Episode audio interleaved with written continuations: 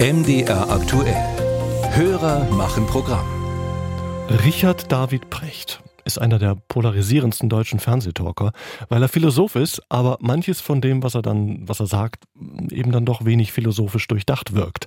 Einen veritablen Skandal hatte er kürzlich produziert, als er im Podcast zusammen mit Markus Lanz in Bezug auf den aktuellen Nahostkrieg Folgendes von sich gab. Du siehst diese Menschen, die meisten von denen arbeiten nicht, weil sie sich wirklich vollumfänglich der Religion widmen, verweigern sich dürfen, auch. dürfen gar nicht arbeiten. Ja, ja also die Religion also sagt ein paar Sachen, Diamantenhandel Richtig. und ein paar Finanzgeschäfte ausgenommen. Genau, aber genau. Das ist ja grundsätzlich äh, von der Religion her untersagt.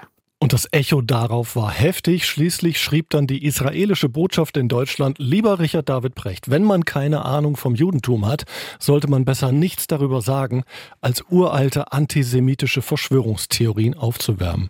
Trotzdem fragt sich jetzt unser Hörer Werner Daniel aus Leipzig, was denn eigentlich an der Aussage von Precht so falsch sei.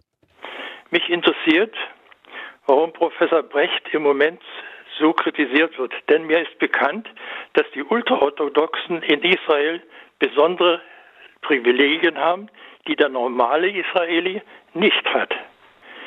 Bin ich da richtig informiert? Und das wollen wir klären mit unserem Kollegen Frank Ludwig. Er ist früherer Israel-Korrespondent, war auch jetzt, als die Hamas das Land angriff in Jerusalem und ist jetzt zum Glück wieder hier. Hallo Frank. Guten Morgen, Hanno. Vielleicht muss man ja zwei Dinge bereden. Zum einen haben äh, ultraorthodoxe Juden ja durchaus bestimmte Privilegien im jüdischen Staat. Welche sind das?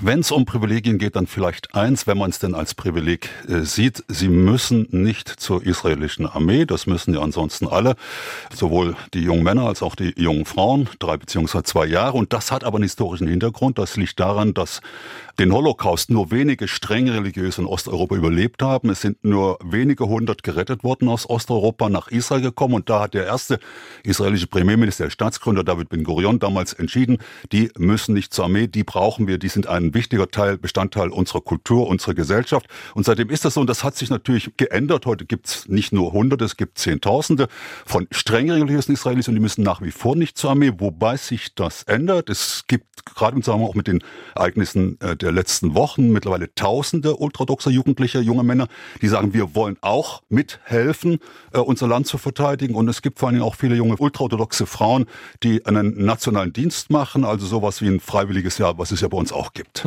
Vielleicht müssen wir noch ein bisschen an der Begrifflichkeit und an der Trennschärfe äh, Ja. arbeiten. Die einen reden ja auch im Podcast von Lanz und Brecht von Orthodoxen. Unser Hörer redet von Ultraorthodoxen. Was ist genau der Unterschied? Ja, unser Hörer ist da schon wesentlich äh, dichter dran an, an den Tatsachen. In diesem Podcast läuft vieles durcheinander und man hätte wahrscheinlich äh, sehr, sehr, sehr viel damit zu tun, äh, das alles zurechtzurücken. Aber um zum Thema zurückzukommen, orthodox ist jeder Jude, der gläubig ist. Ein gläubiger Jude ist ein orthodoxer Jude, der sich an die äh, Gebote der Tora hält. Und die gehen natürlich alle arbeiten, wenn sie nicht in der Rente sind oder mh, aus anderen Gründen halt nicht arbeiten gehen. Ultraorthodoxe sind äh, welche, die sich diesen Studien der, der Heiligen Schriften und so weiter widmen. Und das ist für sie ein Privileg. Es ist nicht das Privileg, dass sie in eigentlich selbstgewählter Armut leben. Sie wollen das, sie machen das und nehmen all diese, all das in Kauf, was damit verbunden ist. Tatsächlich eine Armut im Gegenzug für dieses Privileg, tatsächlich diesen, sich diesen Studien hinzugeben. Ja. Und ist das, was Lanz und Precht da nun gesagt haben, tatsächlich antisemitisch, wie die israelische Botschaft das sagt? Oder hat's einen wahren Kern? Sagen wir mal, es ist zunächst erstmal grundfalsch, weil es gibt, wie gesagt, dieses Privileg, nicht zur Armee zu gehen. Aber es gibt natürlich überhaupt kein religiöses Verbot zu arbeiten. Es gibt auch kein religiöses Gebot, vielleicht den Diamantenhandel oder die Finanzwelt zu beherrschen. Und da kommen wir dann schon Richtung antisemitische Stereotype.